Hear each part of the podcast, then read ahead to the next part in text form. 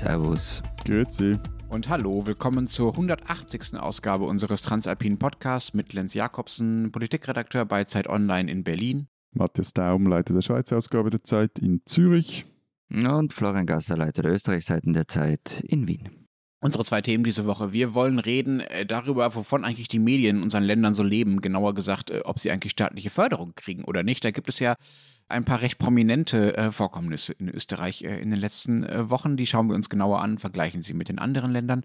Und wir reden über Nationalfeiertage. Auch da steht was an in Österreich und wir schauen mal, ob eigentlich die Schweiz und äh, Deutschland was Vergleichbares haben. Da steht ja, nichts an. Heute Dienstag, wenn wir aufnehmen, ist Nationalfeiertag und ich muss trotzdem blöd im Büro rumsitzen und mit euch quatschen. Das tut mir schrecklich leid. Du hm. kannst uns dann ja gleich erzählen, was du lieber machen würdest am Nationalfeiertag.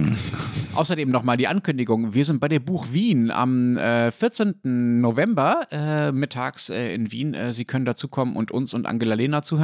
Und Sie können uns natürlich weiterhin schreiben an alpen.zeit.de, wenn Sie dazu oder zu anderen Dingen was loswerden wollen an uns. Wissen wir eigentlich, wie viele Leute Platz haben an dieser Veranstaltung? Es liegt jetzt an der ganzen Buch Wien, aber quasi an diesem Stand oder auf dieser Bühne, wo wir sind. Keine Ahnung. Ja, also ich würde sagen, bei 10.000 machen wir dicht. Gut. Also eben, Ziel ist schon, dass wir irgendwie äh, verlegen müssen. Ja, Ziel ist fünfstellig. Ja, genau. Gut. Ja, eindeutig. Florian, ich muss dir was gestehen. Davon gehe ich aus, ganz vieles, aber was jetzt in diesem Fall? ich war vor zwei Wochen das erste Mal so richtig in Wien. Macht nichts. Ich war, war ganz noch vielen niemals in New York. Ja. Lenz, das macht nichts. Ich war auch an den meisten Orten dieser Welt noch nicht und alles gut. Ja, aber du machst keinen Podcast drüber. Naja, schauen wir mal. Jetzt aus Bali. Na, das Problem ist, dass äh, wir hier in diesem Podcast oft über Österreich-Sachen reden und ähm, ich äh, immer so tue, als ähm, würde ich verstehen, wie dieses Land funktioniert oder äh, als Wirklich? Ist euch das nicht aufgefallen? Jedenfalls war ich jetzt äh, ein paar Tage dort und äh, habe mich ja auch ähm, äh, arbeitsmäßig dort mit Dingen beschäftigt, die, die, politisch so los sind. Und ich muss sagen, mh, hm, du hast recht. Also alles, was du so erzählst in deinem, in diesem schönen Podcast hier über äh, die Stadt und über das Land, ähm, das stimmt eigentlich so, jetzt auch nach eigener Anschauung. Ja, doch. Erstens einmal, du warst ja davor schon in Österreich, das heißt, du hättest da, da schon ein Bild machen können, du warst halt nicht in Wien, aber der Piefke-Fehler Nummer eins ist ja, Wien ist nicht ganz Österreich. Also, weil der, der, der, größte Teil von diesem Land liegt außerhalb der Stadtgrenzen. Believe it or not. Jetzt will ich ihm einmal ein Kompliment machen, ne? Ich nehme es eh an als Kompliment. Ähm, aber vergiss was, es. was du meinst, äh, äh, Vergiss es, Lenz. Er erträgt es nicht. Er erträgt ja, es funktioniert es einfach ja, nicht. Ja, Sie wollen beschimpft werden. Sie wollen es nicht anders. Wien. So. Nein, was ich jetzt speziell meine, ist äh, das Thema, über das wir heute reden wollen, die Medienförderung. Du hast ja immer behauptet, dass äh, Politik und Medien bei euch so irre eng zusammenhängen. Mhm. Und ich dachte immer, ja, kann schon sein, aber der Florian jammert halt auch gern. Jetzt war ich da und habe mit ein paar Leuten drüber geredet und ich muss sagen, du hast recht, es ist echt krass anders als zum Beispiel in Deutschland. Sollen wir mal zusammen äh, versuchen, Florian, ich als dein äh, B-Sidekick zu erklären, was so krass ist bei euch in Österreich in dieser Hinsicht? Wir reden jetzt über, über äh, Medienfinanzierung vor allem oder über die Verhaberung. Ja. Okay, na, Finanzierung passt. Also drei Tage in Wien, bist jetzt Österreich-Experte. Leg los. Jetzt will ich dir einmal zur Hand gehen und dir nicht das alleine überlassen, diesen Kladderadatsch zu erklären. Es ist auch nicht recht. Ah, zu euch komme ich nochmal, echt. Ja, am 14. November so, zu uns. So, ja, so, leider, sag ich Mach jetzt. mal vorwärts, ich hol mir mal Kaffee. Also Florian, du darfst auch noch, jetzt ist aber wirklich das letzte Mal, dass ich ja. dir entgegenkomme, du darfst auch noch den historischen Teil übernehmen, wenn du willst. Ja, also geht ja nicht bis ins Mittelalter zurück, aber trotzdem sehr nett, danke. ähm, also ich mache mal die Kurzfassung. In Österreich gab es, wir sind jetzt in der Zeit so vor dem Ersten Weltkrieg herum, ähm, eigentlich eine gar nicht schlecht funktionierende Presse, gute Zeitungen, die auch ganz gut finanziert waren. Und getragen wurden diese Medien vor allem von jüdischen Publizisten, Verlegern, Intellektuellen. Und bekanntermaßen wurden die allerdings dann ermordet oder vertrieben und wir haben sie danach 1945 auch nicht zurückgebeten. Und da ist dann halt nicht viel übrig geblieben. Und wer Medien gemacht hat, ähm, das ist nicht so genau kontrolliert worden. Es gab dann sehr starke Parteizeitungen. Also die SPÖ zum Beispiel gab die Arbeiterzeitung raus. Die war lange Jahre das wichtigste Blatt Österreichs. Ähm, es gab dann noch Regionalzeitungen und die Tageszeitung Die Presse. Und also Dinge wie das Profil oder der Standard, die sind erst viel später kommen. Und was dann passiert ist, ist, dass die Parteizeitungen immer weniger relevant worden sind und an ihre Stelle ist der Boulevard treten. Also zum Beispiel der Express, äh, den es nicht mehr gibt und vor allem die Kronenzeitung. Und es war auch politisch gewünscht. Also das wurde vor allem von der SPÖ, also den Sozialdemokraten, auch forciert. Und eben die Kronenzeitung wurde, und da sind wir dann fast schon in der Gegenwart, äh, mit staatlicher Unterstützung die Nummer eins. Also Franz Ohler, äh, mächtiger Gewerkschafter und späterer SPÖ-Innenminister, hat unter anderem Sparbücher der Gewerkschaft verpfändet, um die Kronenzeitung zu unterstützen. Er ist dann auch später mal verurteilt worden zu einem Jahr schweren Kerker. Schweren Kerker, sorry, nein, nein, nein, schwerer Kerker, da, da, da muss ich jetzt nachher, schwerer Kerker. Ich kenne die Abstufungen ehrlich gesagt nicht. Also das so, so Metallkugeln und mit Ketten in irgendwelchen Verließen. Ich stelle es mir auch so vor. Aber gibt es auch leichter Kerker? Ich weiß es nicht. Also es gibt es gibt's jetzt alles nicht mehr, aber ich stelle es mir so vor wie du, Matthias, ja. Okay, gut. Hm. Das werden wir rausfinden. Dieser schwere Kerker spricht ja dafür, dass wir uns jetzt eigentlich noch in der Vergangenheit befinden, oder? Warum sagtest du jetzt gerade, da sind wir jetzt schon in der Gegenwart? Das ist ja noch ein bisschen her mit Herrn Ola. Weil Lassie Geschichte war, wie der Boulevard übernommen hat und das Niveau dann halt radikal runternivelliert worden ist, wechselseitig. Ähm, und heute sind wir halt an einem Punkt, ähm, wenn man den ORF wegnehmen würde, dann würde es in Österreich als Massenmedien eigentlich nur noch den Boulevard geben. Ähm, deshalb wollte ja zum Beispiel die FPÖ, wie es in der Regierung war, den ORF zerstören weil guter Journalismus die halt nervt. Und ähm, der österreichische Markt ist allerdings zu klein, als dass hier irgendwie eine diverse Medienlandschaft gedeihen könnte. Es braucht also, damit es möglich ist, damit eben auch andere Zeitungen überleben können, irgendeine Art von Förderung. Und das waren eben damals sehr dunkle Kanäle und heute gibt es die staatliche Presseförderung. Ähm, die fußt auf drei Säulen, also es gibt die Vertriebsförderung, für Tages- und Wochenzeitungen, ähm, die besondere Förderung zur Erhaltung der regionalen Vielfalt der Tageszeitungen und die Qualitätsförderung und Zukunftssicherung. Zusammen werden da, also wir sprechen jetzt von einem normalen Jahr, von einem Nicht-Corona-Jahr, werden da keine 9 Millionen Euro dafür ausgeben. Das ist natürlich. Für alles? Für alle drei zusammen, ja. Aber das ist ja nichts. Genau. Also das ist nett, aber nicht unglaublich ja, Moment, viel. Moment, Moment, Matthias. Der Batzen genau. kommt erst doch.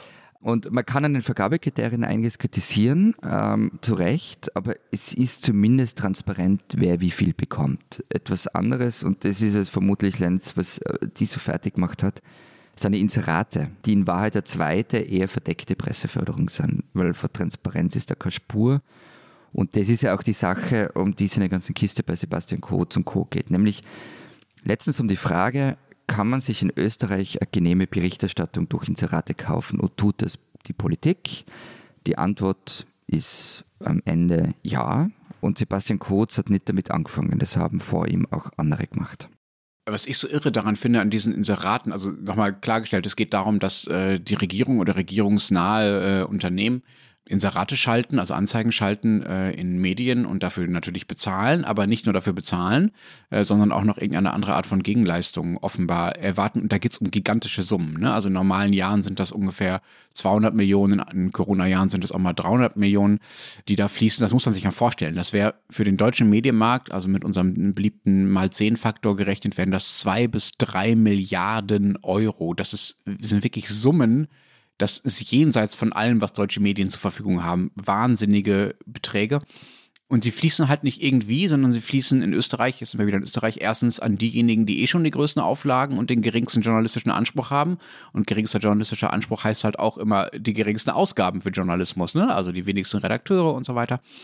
Also in diesem Fall zum Beispiel an die Kronenzeitung oder an die Medien der, der Österreich-Gruppe, die ja jetzt in dem äh, Fall um. Wobei, darf ich da ganz ja? kurz äh, reingehen, weil an und für sich, wenn man ins. Ist doch ein Fehler. Na, überhaupt kein Fehler. ähm, aber äh, also wenn ich irgendwo sitze und Inserate vergebe und jetzt gehen wir mal nicht vom Schlechten aus, sondern vom Guten, ich sage, ich will irgendeine Kampagne oder so forcieren, natürlich schalte ich die in den Zeitungen, die die höchste Auflage haben. No, na. Also von dem, es ist eigentlich logisch, dass Inserategelder an die Zeitungen geben, wo ich die meisten Menschen erreiche. Naja, das ist natürlich. Also es gibt ja zumindest auf dem normalen Anzeigenmarkt in Deutschland ja schon auch eine Dynamik, dass man äh, versucht, bestimmte Zielgruppen zu erreichen. Man kann ja auch zielgruppengerechte Klar. Werbung machen und äh, dementsprechend in, in, in, Medien gehen, die nicht nur die Größten sind, sondern was weiß ich, die gebildetsten, die zahlungskräftigsten, die Studierendsten, was auch immer. Aber wenn, wenn du der Staat bist und so, halt sehr flächendeckende Kampagnen. Ich sage jetzt was irgendwie Corona-Impfung oder ähm, ja, ja. gesund ernähren oder ich Staat habe da wieder mal ein super Angebot geschaffen für weiß nicht was. Dann will ich ja immer in die Breite gehen. Ich verstehe die Dynamik schon, ja. Ich glaube nur, dass es nicht, dass es nicht, ich wollte nur sagen, dass es nicht für alle Anzeigen immer gilt. Das Besondere in Österreich ist ja, wie gesagt, dass es dann auch noch äh, eine zusätzliche Leistung offenbar dafür gibt, die natürlich nicht formalisiert wird. Aber selbst Sebastian Kurz hat zum Beispiel gesagt, ich hoffe sehr, dass es eine Gegenleistung gab, nämlich Berichterstattung und ein Inserat. Und die Berichterstattung, das ist natürlich das Skandalöse daran. Ne? Also es finden sich dann in diesen Medien wie zufällig äh, eher positive Berichte über diejenigen, die die Anzeigen bezahlen, also über die Regierenden. Und auch der ÖVP-Nationalratspräsident Wolfgang Sobotka, der hat schon vor einiger Zeit gesagt und übrigens ausgerechnet im Interview mit dem äh, jetzt im Zentrum dieser äh, Ermittlungen stehenden Österreich-Verleger Wolfgang Fellner, also Zitat Sobotka, Sie kennen das Geschäft, ja, fürs Inserat gibt es ein Gegengeschäft, oder? Und was sagt Wolfgang Fellner darauf? Ja, natürlich. Man sollte also die Medien, also zumindest diejenigen, die da mitspielen, nicht aus der Verantwortung entlassen. Da sind auch nicht nur die Politiker schuld, sondern auch diejenigen, die sich quasi die Medien über all die Jahre, äh, die sich die Politiker über all die Jahre und Jahrzehnte erzogen haben, indem sie gesagt haben, ja, wenn ihr wollt, dass wir nett zu euch sind und nett über euch berichten, dann inseriert mal schön. Das ist das Problem in Österreich. Florian, habe ich das richtig wiedergegeben? Im Großen und Ganzen, ja. So, Matthias. Ja, ja wirklich. Das, das beruhigt mich. Schön. Hat, haben ein paar Tage in Wien vielleicht doch was Gutes getan. Matthias, ja. warum ist denn das bei euch anders? Äh, weil der Grund dafür, dass, es in, dass in Österreich so viel Geld an Medien fließt, ist ja, wenn die Leute das verteidigen, dieses System. Also sowohl das Inseratesystem als auch das normale staatliche Presseförderungssystem, diese 9 Millionen, ist ja immer, dass gesagt wird, hey, die Medienlandschaft in Österreich ist einfach zu klein, um sich ein vernünftiges Korrespondentennetzwerk, eine vernünftige Redaktion sonst zu leisten. Deshalb muss es irgendwie staatlich subventioniert werden. Nun ist euer deutschsprachiges äh, Mediensystem, eure deutschsprachige Medienlandschaft ja noch viel kleiner. Warum gibt es sowas bei euch nicht? Also bei uns sind es etwa 5 Millionen potenzielle Leserinnen und Leser, wobei da auch Kleinkinder und Babys eingerechnet sind. Und in Österreich sind es, glaube ich, etwa 8, gut 8. So. Auch mit Kleinkindern und Babys, ja. Ja, ist ein kleinerer Markt, aber vielleicht noch eine, eine, eine, Bemerkung noch zu dem vorher. Also es ist ja nicht so, dass in Deutschland und in der Schweiz der Staat keine Anzeigen schalten würde. Also nur, dass da keine Missverständnisse entstehen. Es geht ja da vor allem um die Relation dieses, ist so eine völlig andere. Die Relation und auch die, die, die Erwartungshaltung. Also das ist quasi ist, wenn wir äh, Ach, stimmt, wenn, ja, habe ich, ich vergessen. Wenn wir schalten, dann wollen wir auch was dafür. Wir kennen solche Dinge, aber da kommen wir vielleicht später noch drauf, aus, aus, der Schweiz dann eher so bei diesen sogenannten Schweinebauchanzeigen, also die Großverteiler, die ja zu den größten Inserenten hier gehören, gerade bei der Printpresse, die doch eine sehr große Macht haben und da auch es immer wieder mal auffällt, dass die von gewissen Medien sehr mit Samthandschuhen angefasst werden, also Coop und Migro, weil die da jeweils günstig Fleisch, günstig Gemüse anzeigen, so Doppelseiten schalten etc. Aber zu deiner Frage, also ich finde es relativ schwierig zu beantworten, aber was man halt sagen muss, dass in der Schweiz auch zünftig Geld fließt, aber halt mehr äh, so in diese oder durch diese Kanäle, die, die Florian als erstes erklärt hat. Das ist so diese erste Säule in Österreich, bei der, glaube ich, nur 9 Millionen es bei euch sind. Also mit, Mhm. äh, Zuständen. Und das sind bei uns 55 Millionen Franken, aber fürs ganze Land, also nicht nur den deutschsprachigen Raum, die an die Verleger fließen. Und da geht es vor allem darum, um äh, Subventionierung der, der Zustellung der, der, der, der gedruckten Zeitungen. Das ist bei uns auch der größte Batzen Und davon. dann gibt es aber auch nochmals 81 Millionen, die gehen an jene Verlagshäuser, die Radio und TV machen. Wobei diese 81 Millionen, die kommen aus der Radio- und Fernsehgebühr, die 55 Millionen sind Steuergelder. Ja, das gibt es bei uns, Entschuldigung ganz kurz, bei uns gibt es natürlich auch für Bewegtbildgeschichten eigene von, die habe ich jetzt aber mal rauslassen. Also von dem, also so ganz ohne Staat geht und ging es in, in der Schweiz vermutlich kaum oder geht es schon lange nicht mehr. Aber ja, es ist unterm Strich ist weniger Geld als in Österreich. Und das, wieso es hier funktioniert, ich glaube, ja, auch teilweise hat es mit den historischen Begebenheiten zu tun. Wir waren ja im Zweiten Weltkrieg Zuschauer oder Profiteur, aber auf jeden Fall haben wir nicht unsere ganze Intelligenz ja verloren. Wobei, Klammerbemerkung, auch die, die, die jüdische Gemeinde in der Schweiz eine nicht so zentrale Rolle spielte wie anscheinend in, in Österreich und Wien. Aber das jetzt nur eben als Klammerbemerkung. Und dann war es halt lange, also bis in die 70er Jahre, dass die Schweiz sehr starke Parteipresse hatte, die mal, mal mehr mal unabhängig, mal weniger unabhängig führte, aber doch zu einer gewissen Vielfalt durch, quer durchs ganze Land, weil man ja dem politischen Gegner nicht die Meinungsführerschaft überlassen wollte. Einige dieser, zumindest auch parteinahen Zeitungen, waren national oder auch international aktiv, also vor allem, vor allem die NZZ, das Freisinnige Hausblatt. Dann etablierten sich aber bereits Ende des 19. Jahrhunderts sogenannte Generalanzeiger, die mit äh, Printwerbung äh, finanziert wurden. Und die waren parteiunabhängig schon damals. Bekannteste Zeitung ist äh, oder war und ist der heutige Tagesanzeiger, aber auch zum Beispiel der, der Beobachter gehört dazu. Der gehört heute zu Ringe Axel Springer. Und dann gab es also zwei große Übernahmewellen. Die eine in den 1970er Jahren und dann in den, äh, da verschwand vor allem die Partei, das war die klassische Parteipresse und dann in den 90er Jahren kamen so diese Forumszeitungen auf. Da fusionierten eben ehemalige Parteiblätter, vor allem auch auf regionaler Ebene, wurden übernommen, gingen ein. Und dadurch war dann auch wieder recht viel Geld in den Taschen der Verleger. Es wurde wieder investiert in Sonntagszeitungen oder eben auch in TV-Sender und auch viel Geld verlocht. Und so im 01 bei der Dotcom-Blase, also in der Anführung an die Dotcom-Blase und die Krise, waren Zeitungsdruckereien wahre Geldpressen. Also so dicke Zeitungen gab es in der Schweiz seither kaum mehr. Und die, die verdienten brutal viel Geld, aber dann krachte das Ganze halt dann zusammen. Heute hat die Schweiz eigentlich noch so dreieinhalb große Medienhäuser. TX Group, also äh, ehemals Media, die äh, auch den Tagesanzeiger herausgeben, Ringier, 1Z und CH Media, die hälftig dem Verleger Peter Wann aus Marga gehört und hälftig der NZZ. Du hast uns jetzt im Kurzabriss äh, Schweizer Mediengeschichte erzählt, aber äh, was mir viel mehr interessiert, und wir haben ja schon mal über Boulevard geredet, aber da ist die Frage nicht wirklich beantwortet worden. Euer deutschsprachige Markt ist viel kleiner wie unserer, das hast du ja schon gesagt, und trotzdem schafft ihr es, eine relativ gute Medienlandschaft zu haben. Also auch eure Regionalzeitungen sind einfach wirklich, wirklich gut. Mm. Und ich frage mich, mm. ja, im Vergleich, mm. ähm, und ich frage mich einfach nur immer, wie? Ja, also dieses wirklich, wirklich gut würde ich auch mal bis zum gewissen Grad nicht grundsätzlich in Frage stellen, aber es hat da schon auch, äh, also es haben sehr starke Entwicklungen stattgefunden, nicht nur zum Guten, vor allem halt eine, einfach eine krasse Medienkonzentration. Also wenn du heute eine Regionalzeitung ja, liest. das ist bei uns auch so. Es gibt eine Handvoll Medienhäuser und so. Genau, Klar. und du hast quasi ja. mit diesem Kopfplatzsystem, das sich über die ganze Deutschschweiz jetzt erstreckt und so, aber aber ja, also was man zum Beispiel sagen muss, dass ich zum, zurzeit finde, dass CH Media mit die interessanteste auch überregionale Berichterstattung macht. Aber das ist eine andere Geschichte. Also um die Frage zu beantworten, ich glaube, bei uns kam nie eine Partei auf die Idee, eine Zeitung als die ihre äh, zu sehen.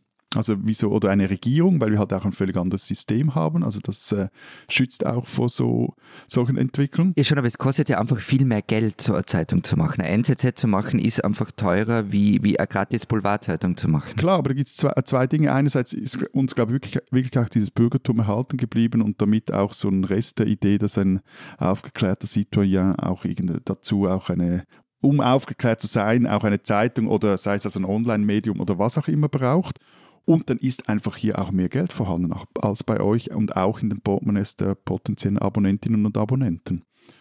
Wobei, also was man hier sagen muss, dass zum Beispiel diese ganze Gratis-Zeitungsgeschichte bei uns sehr viel stärker war und ist wie zumindest in Deutschland. Also die, mhm. dort wurden die ja abgewürgt und hier ist 20 Minuten heute vermutlich die stärkste Medienmarke des Landes. Mhm, darüber haben wir schon mal gesprochen. Also wie genau, ist ja bei uns auch so. Also es gibt vor allem zwei sehr große Gratiszeitungen in Österreich. Bei uns haben die, um ja. das mal kurz nochmal aufzuklären, bei uns haben halt die existierenden großen Verlage äh, dagegen gesetzt, also immer Konkurrenzprodukte auf den Markt geworfen, dort wo diese Gratiszeitungen etabliert werden sollten und sie dadurch dann quasi wieder vom Markt verdrängt, sodass es hier eigentlich keine wirklichen Gratiszeitungen gibt, die irgendeine Rolle spielen. Aber Matthias, wir reden ja auch deshalb darüber, weil sich bei euch etwas ändern soll an dieser Medienfinanzierung, wie du sie jetzt beschrieben hast, also an der bisher sehr geringen Medienfinanzierung, weil die Landschaft noch ganz gut ist. Was, was soll sich denn jetzt ändern? Ja, also eben, also der, der Grund dafür, weil, weil hier halt auch nicht alles super dupi ist. Also dieser Konzentrationsprozess geht weiter. Gerade die Zeitung der TX Group stehen unter einem brutalen Spardruck seit Jahren. Tagesanzeiger zum Beispiel, der bezieht seine Auslandsberichterstattung heute fast ausschließlich von der Süddeutschen. Vor einigen Tagen jetzt wurden in Bern die Redaktion von Berner Zeitung und Bund fusioniert etc. pp. Und jetzt soll es eben ein neues Mediengesetz geben, das die Verlage stärker unterstützt. Zum einen soll die bereits bestehende Unterstützung ausgebaut werden. Also aus diesen 50 Millionen für Zustellungen sollen dann mal 120 Millionen im Jahr werden. Und neu soll es auch eine Online-Finanzierung geben, 30 Millionen im Jahr für Angebote, die sich nicht über Werbung finanzieren, sondern über Abos. So eine Form von Digitalförderung soll es übrigens bei uns auch äh, geben ab nächsten Jahr. Das sind dann 20 Millionen im Jahr, die auch ausgeschüttet werden. Und darüber gibt es jetzt eine Abstimmung, Matthias, um mal zu dir zurückzukommen in der Schweiz, ja? Ja, weil dagegen das Referendum, also gegen das Gesetz wurde das Referendum ergriffen. Im Februar wird abgestimmt und mein Bauchgefühl sagt mir, dass das äh, sehr knapp wird, dass das durchkommt, weil alle bürgerlichen Parteien, zumindest die Spitzen der Parteien, sind gegen das Gesetz und nun müssen also Linke begründen, weshalb Milliardenkonzerne wie TX Group oder Ringier vom Steuerzahler unterstützt werden sollten. Und ähm, was sagst du dazu? Das klingt ja schon so, als fändest du es nicht so gut. Ja, also pff, ich, das ganze Paket ist schon sehr stark auf Struktur halt der gedruckten Zeitungen ausgerichtet. Und dann muss man halt schon mal sagen, also das, ich meine, das Geschäftsgebaren der TX Group, des, des, hiesigen Platzhirsches, dessen Tochtergesellschaft Goldbach übrigens auch die Zeit in der Schweiz vermarktet, um hier auch Transparenz zu schaffen. Dieses Geschäftsgebaren ist schon sehr verlogen. Also ich meine, Verleger Pietro Supino, der predigt immer den guten Qualitätsjournalismus, ist aber zum Beispiel nicht willens, seine Medienprodukte mit oder aus anderen Geschäftsbereichen seines Unternehmens quer zu finanzieren.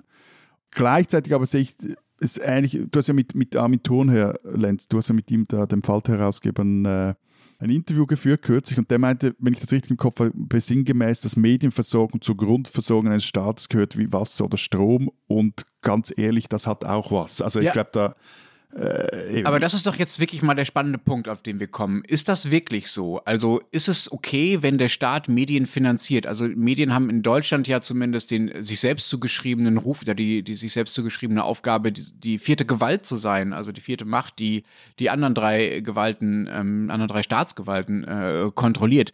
Ist es doch irgendwie problematisch, wenn sie von, äh, von dem Staat, den sie kontrollieren sollen, bezahlt wird? Wie unabhängig kann sie dann noch sein? Und deshalb geht es ja darum, dass die Förderungen sehr transparent sein müssen. Also dass irgendwie klar, dass es klare Kriterien gibt, wer kriegt wofür wie viel. Okay, aber da, da geht man ja schon, ist man ja schon auf dem abschüssigen Terrain, würde ich behaupten. Und äh, Matthias, gerade bei euch in der Schweiz muss das doch äh, große äh, Besorgnis oder großen Widerstand auslösen, weil ihr ja so sehr viel Wert legt auf Unabhängigkeit von Staat in vielen Bereichen und in dem Bereich ja offenbar auch eigentlich. Ja, tut es auch und gleichzeitig ist natürlich diese Unabhängigkeit auch, auch immer eine relative. Also ich meine, auch jetzt schon sind Verlage immer auf eine gewisse Art und Weise abhängig, sei es von ihren Inserenten, eben ich habe vorher das Beispiel mit den äh, Schweinebauchanzeigen gebracht, oder von ihren Abonnentinnen und Abonnenten. Also die, wenn du voll darauf setzt, kannst du die auch nicht äh, endlos vergraulen, sonst, sonst hauen die die dann auch ab. Und ich glaube auch hier, es geht vor allem darum, wie also wie ist die Unterstützung oder wie sieht eine staatliche Unterstützung aus? Und ich habe jetzt da auch nicht die äh, äh Ei des Kolumbus-Idee und dann auch für welche Art von, von äh, Medien. Also wenn, dann sehe ich in der Schweiz vor allem bei, bei der regionalen Berichterstattung Finanzierungslücken, weil sich das wirklich nicht mehr, mehr auszahlt, äh, da, da Medien, teilweise nicht mehr auszahlt. Die leiden nochmals darunter, aber auf nationaler Ebene lässt sich ein Medium eigentlich noch immer refinanzieren, auch online haben die Kollegen von der Republik eindrücklich bewiesen, wie das geht. Florian, jetzt haben wir am Anfang lange äh, beschrieben, was in Österreich alles im Argen liegt. Wird denn jetzt durch diesen äh, Skandal rund um Kurz und Fellner irgendwas anders bei euch? Hm, schauen wir mal. Also es gibt, es gibt viele Lippenbekenntnisse, aber die gibt es seit Jahren und es gibt auch viele Vorschläge und ich glaube es halt erst, wenn es wirklich gemacht ist. Eigentlich sind sich alle einig, dass der Schmarrn mit den Inseraten aufhören muss. Weil man, einerseits, wir haben eh schon kurz darüber geredet, wenn es wirklich was zu verkünden gibt, dann hat ja niemand etwas dagegen, dass, weiß ich nicht, der Gesundheitsministerium oder wer auch immer Anzeigen schaltet, also Impfkampagne zum Beispiel. Und natürlich gehört es dann auch überall geschaltet. Also auch in den großen Kleinformaten, die die meisten Leserinnen haben. Aber diese Inserate sollten halt wirklich nur dafür da sein, damit man irgendwie Informationen weitergibt und nicht um, um Medien zu finanzieren. Und es braucht halt eine Presseförderung, die den Namen verdient. Also nimm zum Beispiel mal die Tageszeitung Der Standard her. Ähm, die bekommen so rund 200.000 Vertriebsförderung im Jahr und nicht ganz 900.000 von der Vielfaltsförderung. Das, also, das ist ein Hohn im Vergleich zu den Inseratengeldern, die mehr oder weniger freihändig vergeben werden. Und genau dieses Geld, das man für Inserate ausgibt und die, die in weiter verdeckte Presseförderung sind, das gehört halt umgeschichtet. Und da bin ich bei dem, was ich jetzt gerade vorher gesagt habe, es braucht dann halt klare Kriterien, was wird gefördert. Also anständiger Journalismus, Zeitungen mit eigenen Redaktionen, ähm, die eigene Beiträge machen, die zum Diskurs beitragen. Und dann schafft man nämlich ein transparentes System, weil die Inserate sind natürlich ein maximal intransparentes System. Klar, es wird immer Inserate geben, Und da braucht es Ministerratsbeschlüsse dafür. Da heißt dann Einstimmigkeit. Und sie sollten auch der parlamentarischen Kontrolle unterliegen, weil dann weiß man einfach ganz genau, wer schaltet wo, wie viel. Und dann wäre das mit dieser wechselseitigen Erpressbarkeit, über die wir schon geredet haben, man kann es nie komplett abdrehen, sicher, aber es wird zumindest erschwert. Aber, aber jetzt sag mal, Wien-Fahrer Lenz, ähm, wissen das in Deutschland ist einfach dieser Markt, weil er so groß ist, äh, führt man da solche Diskussionen nicht und ist da alles tutto bene? Na, die Probleme sind zumindest weniger akut, würde ich sagen. Aber ja, es wurde hier auch, äh, auch ausgelöst übrigens äh, durch Corona über ein äh, neues äh, Paket zur Medienförderung äh, diskutiert. Das sollte so ungefähr 200 Millionen Euro umfassen. Und das sollte skurrilerweise ähm, den alten Printverlagen bei der Digitalisierung helfen. Da hat es dann äh, den Verleger eines Online-Mediums, der von, von Krautreporter gebraucht, der darauf hingewiesen hat, dass das eine ziemlich irre Wettbewerbsverzerrung wäre äh, und er dafür auch bis vor das Bundesverfassungsgericht gehen würde, um zu beweisen, dass das irgendwie schräg ist, äh, denjenigen, die es nicht selber ins Internet geschafft haben, nun Geld zu geben und denjenigen, die es geschafft haben oder die eh schon im Internet sind, nichts zu geben. Und dadurch war das Ding dann äh, relativ schnell tot. Wir haben übrigens, ihr hattet gesagt, wie hoch die Förderung bei euch liegt, auch für den Vertrieb. Matthias, ich glaube, bei dir waren es so 50 Millionen Franken ungefähr oder 55. In Deutschland sind es 40 Millionen Euro momentan. Das ist nicht so wahnsinnig viel, mhm. wenn man das auf die Größe umrechnet. Aber äh, dieses, diese Inseraten Geschäfteln als, als Form von Medienförderung gibt es bei euch nicht? Es gibt Inserate, das haben wir natürlich äh, auch, aber nicht als Form der Medienförderung. Äh, ich will natürlich also auch Inserate von, von Ministerien oder von Landesregierungen. Ja, so. gibt mhm. es. Also das Gesundheitsministerium hat seinen äh, Etat, glaube ich, verzwanzig oder verdreißigfacht in der Corona-Zeit, äh, um damit Anzeigen zu schalten. Finde ich völlig richtig, haben wir schon drüber gesprochen. Aber erstens inseriert der Staat bei uns nicht auf diese Art und in diesem Ausmaß. Wir haben ja über diese 200 bis 300 Millionen bei euch gesprochen. Das sind bei uns eben nicht zwei bis drei Milliarden. Und zweitens sind bei uns Verlag und Redaktion doch in den meisten großen Häusern sehr, sehr, sehr, sehr, sehr, sehr streng getrennt. Also ich habe als Redakteur mit dem Anzeigengeschäft eigentlich nichts zu tun und die Verlagsleute wiederum haben mit den Artikeln eigentlich nichts zu tun. Ich weiß, es gibt auch da in Deutschland einzelne Phänomene, wo diese Trennung nicht mehr so, sagen wir mal so hundertprozentig ist, äh, wie sie immer behauptet wird. Aber allein sowas äh, wie bei euch, äh, Florian, dass da andauernd Geschäftsführer gleichzeitig Chefredakteure sind, wie es ja bei Herrn Fellner, wenn ich es richtig im Kopf habe, zum Beispiel der Fall ist. Auch bei anderen anderen. Auch bei anderen. Das gibt es bei uns eigentlich. Bei den normalen großen äh, Publikumsmedien äh, gibt es das eigentlich nicht. Das wäre wär völlig unvorstellbar. Diese Deutsche sollten Sie kennen. Erna de Vries war 20 Jahre alt, als sie in Auschwitz landete. 1943 war das und ihre Mutter, eine Jüdin, ihr Vater war Protestant, wurde dorthin deportiert und äh, die Tochter Erna ging freiwillig mit, um sie zu begleiten. Die Mutter wurde dann dort in Auschwitz ermordet. Erna de Vries, damals noch Erna Korn, kam später ins KZ Ravensbrück. Sie überlebte, heiratete nach dem Krieg einen Juden und wurde zu einer der vielen, vielen sogenannten Zeitzeugen und Zeitzeuginnen, die die Erinnerung an den Holocaust in Deutschland wachgehalten haben. Ernst de Vries hielt unzählige Vorträge in Schulen und Gedenkstätten. Später erhielt sie dafür das Bundesverdienstkreuz.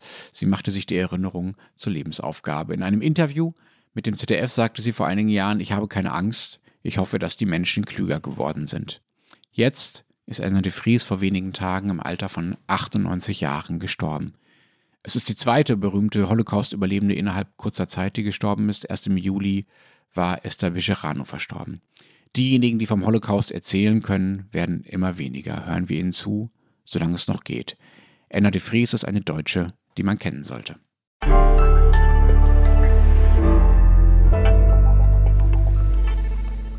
So, wie machen wir danach jetzt weiter? Ähm, machen wir so weiter, Florian, indem äh, wir über euren Nationalfeiertag reden. Ähm, der ist an diesem Dienstag, dem wir aufnehmen. Ist es soweit? Bist du schon aufgeregt? Was genau feiert ihr da? Das Lustige ist, dass, es die, dass viele Österreicherinnen und Österreicher gar nicht einmal so genau wissen. Also weit verbreitet ist zum Beispiel der Mythos, es sei der Tag, an dem 1955 der letzte Besatzungssoldat das Land verlassen hat. Ähm, stimmt aber nicht. Also in Wahrheit war es so, dass am 26. Oktober 1955 im Nationalrat die immerwährende Neutralität beschlossen worden ist und ähm, das wird äh, gefeiert seit den 60er Jahren aber erst. Davor hat es den Tag der Fahne gegeben und so aber seit den 60ern haben wir den Nationalfeiertag. Jetzt hast du die einmalige Gelegenheit, uns nochmal zu erklären, warum für Österreicher diese Neutralität der entscheidende Grund zu feiern ist. Haben wir nicht einmal schon eine eigene Folge drüber gemacht? Doch, ja, doch, schon, oder? Ja, ja, also einfach nachhören, aber ganz kurz. Also sie war halt der Grundstein dafür, dass Österreich nach dem Zweiten Weltkrieg wieder unabhängig wurde. Ähm, Österreich sah sich selbst auch irgendwie so zurück auf der Weltbühne. Und das wird deutlich, wenn man die Präambel für das Bundesgesetz vom 28. Juni 1967, also da ist er eingeführt worden, über den österreichischen Nationalfeiertag liest. Da steht, äh, eingedenk der Tatsache, dass Österreich am 26. Oktober 1955 mit dem Bundesverfassungsgesetz BGB bla bla bla über die Neutralität Österreichs seinen Willen erklärt hat, für alle Zukunft und unter allen Umständen seine Unabhängigkeit zu wahren und sie mit allen zu Gebote stehenden Mitteln zu verteidigen und in eben demselben Bundesverfassungsgesetz seine immerwährende Neutralität festgelegt hat und in der Einsicht des damit bekundeten Willens, als dauernd neutraler Staat einen wertvollen Beitrag zum Frieden in der Welt leisten zu können und so weiter und so fort. Also das war einfach für die Identität Österreichs nach dem Zweiten Weltkrieg wird diese Neutralität einfach ganz, ganz tief im Kern verankert. Und wie drückt sich das so dann aus an diesem äh, wichtigen äh, Dienstag äh, in diesem Jahr? Florian, äh, lauft ihr dann in Wien über die Ringstraße oder in Innsbruck, ich weiß nicht, wie da die Straßen so heißen, ähm, oder durch und eure Täler und äh, skandiert lustige Neutralitätsparolen? Was sind so Neutralitätsparolen, die man am Nationalfeiertag so aus vollem patriotischem Herzen schmettern kann? So sind wir nicht. So sind wir nicht. Oder Opfer, Opfer, Opfer. Aha. Also es gibt an dem Tag äh, Reden Der, natürlich. Entschuldigung, würdest, du- also würdest du jetzt mit noch meine kabarettistische Einlage bitte etwas. Äh, Also ich muss mich jetzt noch aufregen drüber oder empören oder so irgendwas. Ja, ey, zumindest künstlich gern. Hm, lustig. Also es gibt an dem Tag natürlich Reden. Ähm, der Bundespräsident spricht am Abend im Fernsehen. Es gibt Kranzniederlegungen. Und er ist sehr militarisiert. In den Land ja, ist wirklich so. Es ist wirklich so. In den Landeshauptstädten und am Wiener Heldenplatz zeigt das Bundesheer, was es alles kann. Ähm, dieses Jahr fällt diese sogenannte Leistungsschau aus. Stopp. Ähm, es gibt. Mhm. Details bitte. Also da gibt es dann so Panzerkolonnen, die durch die Wiener Innenstadt so rollen. Apparat- na, die stehen am Heldenplatz. Also, äh, oder, oder auf anderen Plätzen in anderen Landeshauptstädten. Die stehen da rum. Überflüge? Oder habt ihr überhaupt äh, Überflüge oder habt ihr gar keine Luftwaffe mehr? Müssen wir jetzt wieder über Eurofighter reden? Ich muss gestehen, ich weiß es gar nicht, ob es Überflüge gibt, aber ich gehe da.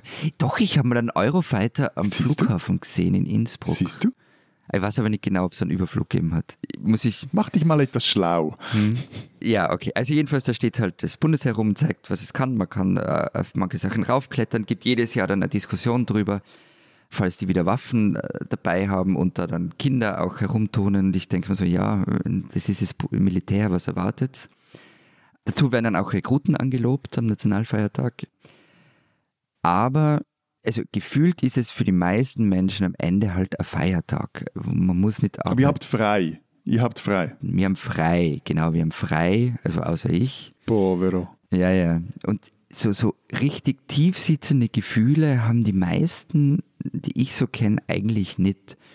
Und das hängt halt damit zusammen, dass da haben wir in der Neutralitätsfolge schon drüber geredet, dass diese Neutralität längst überholt ist. Ähm, Und ich weiß, ich mache mich dazu unbeliebt und kriege sicher wieder viele böse Mails.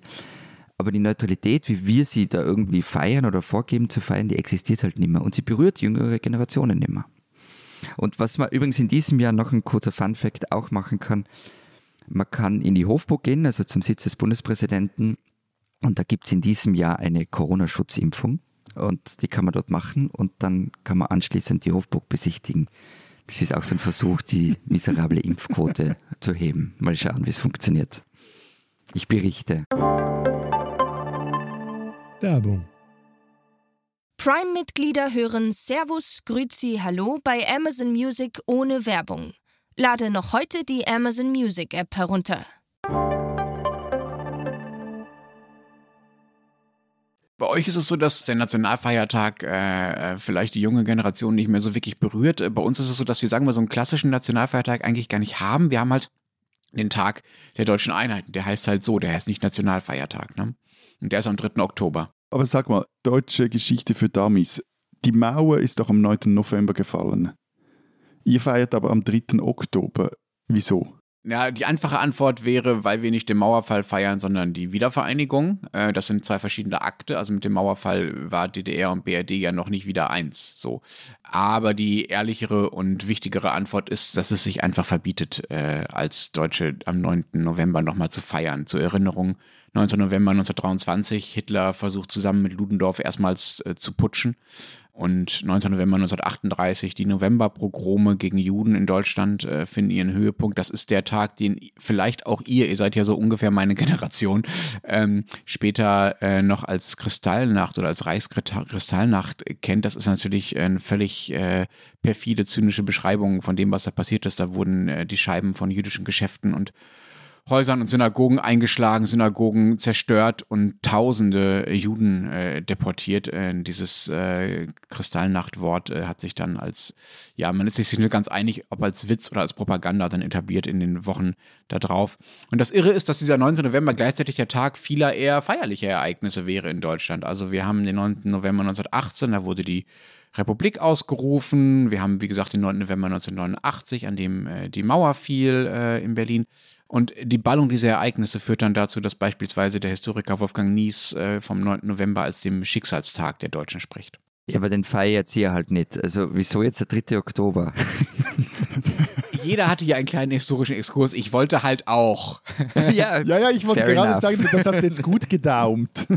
Die Antwort ist sehr, sehr äh, profan, ehrlich gesagt. Das war ganz einfach der erste Tag, an dem das ging also an dem aus zwei Staaten ein Staat werden konnte. Am 2. Oktober 1990 kamen die Außenminister final zusammen, über die Ergebnisse der sogenannten 2 plus 4 Beratungen zu sprechen. Also die Beratungen, wo es darum ging, ob quasi die äh, umliegenden und wichtigen Mächte der Welt Deutschland erlauben, sich wieder zu vereinigen. Und äh, der 2. Oktober war quasi der letzte Tag dieser Gespräche dazu. Und erst danach war formal und politisch der Weg frei dafür äh, sich wieder zu vereinigen. Und da es der DDR so mies ging zu dem Zeitpunkt schon, also die Währung entwertet war und so weiter und so fort, viele Leute das Land schon verlassen hatten, hat dann die Bundesregierung, also die, äh, die beiden Bundesregierungen damals von BRD und DDR gesagt, wir machen das jetzt so schnell wie möglich und haben dann tatsächlich in der Nacht vom 2. auf den 3. Oktober die Wiedervereinigung äh, beschlossen. Nur kurze Nebenbemerkung, aber ich meine, eigentlich ist es vor diesem Hintergrund schon erstaunlich, dass ihr so ein Bohai um eure Ampelverhandlungen macht, weil, wenn ihr in der Lage seid, innerhalb einer, einer Nacht zwei Länder zu vereinen. Also andere Generation, Matthias. Andere ja, Generation. sorry, aber andere Umstände, andere Krisendimensionen kann man einfach absolut nicht vergleichen, ja. Aber wusstet ihr, Fun Fact dazu noch, dass äh, der 3. Oktober dann auch sehr bald mal wieder abgeschafft werden sollte von einem gewissen Gerhard Schröder? Na. so. Wieso? wieso? Weil, weil, weil irgendein hoher russischer Feiertag ihm in die Wege kam, oder was? Äh, nee, aber ähnlich gut. Ähm, 2004 war das. Wir befinden uns zur Erinnerung in der, sagen wir mal, in der Spätphase der, der Sozialstaatsreform, mit denen Schröder bekannt wurde. Also wir reden über diese Agenda-Politik, diese sozialdemokratische Erfolgsgeschichte. Äh, genau, generell, generell so, so diese Phase, in der so, so, Leute wie Gerhard Schröder, aber auch Hans-Olaf Henkel zum Beispiel, der später bei der AfD dann landete und damals Industrielobbyist war, jeden Abend in irgendwelchen Talkshows saßen, bei Sabine Christiansen damals vor allem und gesagt haben, Reformstau, Reformstau, Reformstau in Deutschland, wir müssen dringend was tun und entbürokratisieren und entschlanken und die Wirtschaft entfesseln und so weiter bloß einsparen und der Staat soll sich überall rausziehen und privatisieren.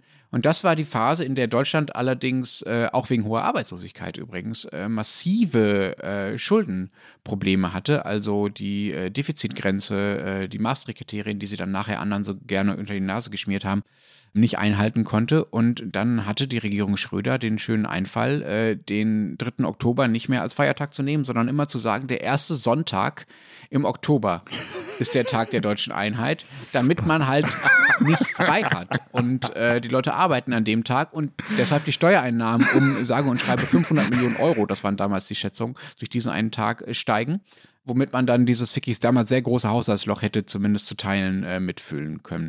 Aber das wurde dann ehrlich gesagt und übrigens unter anderem, weil der damalige Bundespräsident Horst Köhler äh, sich stark dagegen eingesetzt hat, relativ schnell abgeräumt. Der Widerstand war einfach zu groß. Ich wiederhole mich, der dritte Weg der Sozialdemokratie, ein Erfolgsmodell, an dem man sich orientieren sollte. Ja, ja, also die Umstände damals war schon anders. Es war schon richtig, dass man versuchte, gegen dieses Milliardenloch im Haushalt was zu tun, aber ich will jetzt auch nicht äh, nochmal die späten 90er und frühen Nullerjahre aufrollen hier. Matthias, ja. du bist so ungewohnt still bei diesem Thema. Was genau feiert ihr denn? Ihr seid am 1. August dran? mit eurem Nationalfeiertag? Lass mich raten, lass mich raten, Matthias. 1. August 1848, Gründung der modernen Schweiz. Da, da, da. Nein, wir, wir, wir feiern unsere Geschichtsklitterung. Äh, nämlich den Geburtstag. ja, aber immerhin ist die Geschichtsklitterung so weit zurück, dass das immer etwas kompliziert ist mit all diesen äh, Urkunden und äh, Quellen etc. Also auf jeden Fall feiern wir den Geburtstag der Schweiz, die anno 1291 geboren sein soll. Das ist irgendein Fallfehler, aber irgendein Zeitfehler, wurscht. Also damals, äh, wird behauptet, die sei damals gegründet worden, aber äh, begangen wurde diese äh, Geburi eigentlich e- erstmals 1891, auch kein Zufall, damals so die Zeit, als man so sich auf diese Gründungsmythen ähm, im Zug der Nationalstaatsstärkung ähm, auch wieder berufen hat, ja nicht nur in der Schweiz. Also Moment, lass mir kurz, also das heißt, ihr feiert heute immer am 1. August, weil 1891 irgendwer auf die Idee gekommen ist, zu behaupten, dass 1291 die Schweiz gegründet worden sei. Genau, und, und, und äh, Hm. kannst du kurz rechnen, 1891, 1291, 600 Jahre Eidgenossenschaft, guter Grund, zu, für, um ein großes Fest zu veranstalten, was damals dann auch, auch gemacht wurde. Und es gibt schon gewisse Quellen, die zeigen, dass damals gewisse Bünde geschlossen wurden, aber es ist nicht so, wie man bei äh, Schiller nachlesen kann, dass da ein paar Männer auf dem Rütli gestanden wären und äh, geschworen hätte, dass sie jetzt ein einig Volk von Brüdern sein wollen. Auf jeden Fall, aber jährlich gefeiert wird der 1. August erst seit 1891 und, das finde ich sehr lustig, auf, nicht zuletzt auf Drängen von Auslandschweizern. Und zwar wollten die ebenfalls so eine Art von 14 Juillet haben, also äh, französischer nationaler Feiertag, oder Terrain Lenz von Kaisers Geburtstag, also den deutschen Kaiser. Deshalb forderte dann der Bund die Kantone auf, sie sollen jeweils am Abend des 1. August die Glocken und die Kirchenglocken läuten lassen. Später kam dann noch die 1. Augustrennen dazu und Höhenfeuer und, nochmals Lenz, Feuerwerk. Schön. Ich hätte gerne Feuerwerk. Ja, ja, ja, ja ich weiß. An ich weiß, ich weiß. Wahltagen. Ich weiß, ich weiß, ich weiß. Wobei cool war, dass der 1. August bis Ende des 20. Jahrhunderts kein offizieller Bundesfeiertag oder nationaler Feiertag war. Also in vielen Kantonen musste man da arbeiten. Steuereinnahmen und so, ne? Wie es sich für Ja, ja. rechtschaffene Schweizerinnen und Schweizer geht. Jetzt wird es aber noch besser.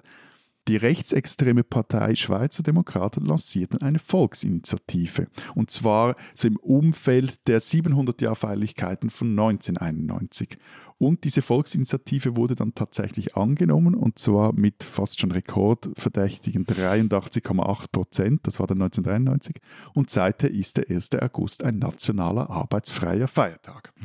Und was passiert jetzt an diesem 1. August? Also Feuerwerk hast du schon äh, erzählt, aber wie ist da so der Ton? Ist das so sehr pathetisch, getragen oder, oder fröhlich oder ist es eher so, so ein bisschen selbstkritisch, ah, ist, einiges ist gut, aber anderes auch nicht, wie in Deutschland beim 3. Oktober? Also was, was, wie wird da ge- gesprochen? Wie wird gefeiert? Habt ihr schon mal die Schweizer Nationalhymne gehört? Ja. Ja. irgendwie passt die zu diesem Feiertag. So, also die 1. August-Reden sind in den meisten Fällen recht einfallslos, floskelhaft, geht auch für die meisten Leitartikel, die an diesem Tag entscheiden. Von rechts wird dann jeweils der Mangel der Reformwille, Fälle der Leistungsbereitschaft moniert und von links oh, Scheuklappenoptik der Mehrheitsgesellschaft und Bünzli und alle. Und, und alle zusammen appellieren sie aber an die Willensnation, welche die Schweiz anscheinend sei. Du klingst, als würdest du da immer ordentlich mitfeiern. Ja, jedes Jahr, jedes. Nein, also um 1. August feiern und reden mache ich wirklich einen großen Bogen. Zum einen, weil mir das Setting nicht passt, ist mir zu heimattümend und zum anderen, also eben, auch 1291 ist halt einfach so historischer Halbquatsch. Und äh, wenn schon, dann müsste man, was du anfangs gesagt hast, richtigerweise die Gründung der modernen Eidgenossenschaft von 1848 feiern.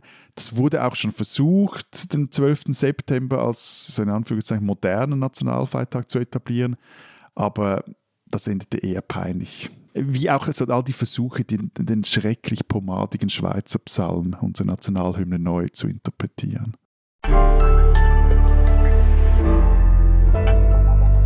Spinnen, die Österreicher. Ich mag's kurz, versprochen. Aber an diesem Montag wäre mir, würde ich einen tragen, der Hut hochgegangen. Die FPÖ, das ist die Partei, die da irgendwo am rechten Rand herumwütet und sich gerne auf Corona-Demos zeigt, hat eine Pressekonferenz abgehalten, beziehungsweise ihr Boss, Ex-Innenminister Herbert Kickl, hat gesprochen. Er hat angekündigt, er erwarte eine schreckliche vierte Pandemiewelle.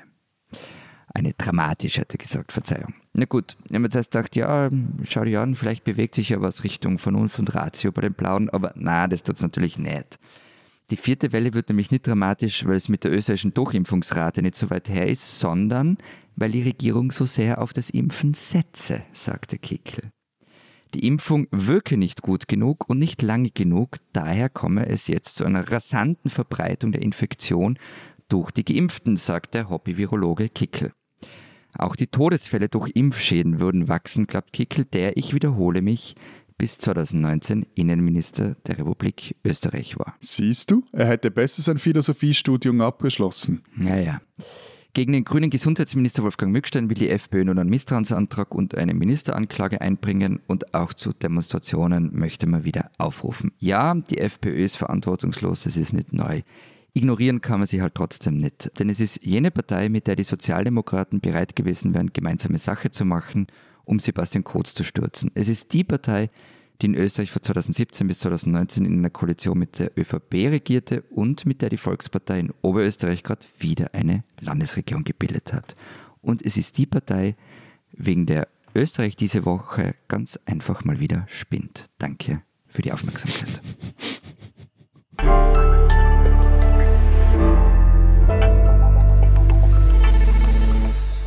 Das war's diese Woche beim Transalpinen Podcast. Wir haben noch die Zeit Schweiz, Zeit Österreich. Was steht drin, Florian Matthias? Ich führe meine geheime private Nerd-Themenserie weiter, nachdem ich vergangene Woche eine Seite über die Güterbahnkupplung geschrieben habe, die neuen und wie sie die Logistik auf der Schiene revolutionieren werde, widme ich mich diese Woche dem Richtplan der Stadt Zürich. Ähm, die, also die Stadt, die soll nämlich im Jahr 2040 eine halbe Million Einwohner zählen. Das sind etwa 80 bis 100.000 mehr wie heute und gibt sich dafür nun ein planerisches Regelwerk, wie die Stadt dieses Wachstum verkraften soll. Und es geht um DDR, um Kommunismus, um Sozialismus und um Fidel Castro. Ja, jetzt weiß ich nicht so recht, was er da noch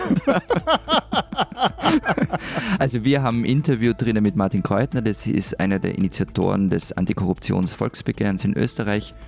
Und wir haben eine Mediengeschichte, nämlich die Geschichte der Arbeiterzeitung, ich habe sie vorhin schon erwähnt, ähm, der SPÖ-Parteizeitung, die vor 30 Jahren das letzte Mal erschienen ist.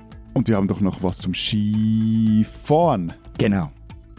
Wir haben ein Porträt über den Schauspieler, der den Franz Klammer spielt und das äh, Stück erscheint auch in der Schweizer Ausgabe der Zeit, weil man muss den Schweizern halt immer mal wieder erklären, dass Klammer gegen Russi gewonnen hat am Ende. Wenn Sie wissen wollen, was jenseits vom Abfahrtsski so los ist, äh, in nördlicheren Gefilden lesen Sie die Zeit oder natürlich Zeit online. Wir hören uns nächste Woche wieder. Bis dahin sagen wir. Vielen Dank. Adieu. Und tschüss.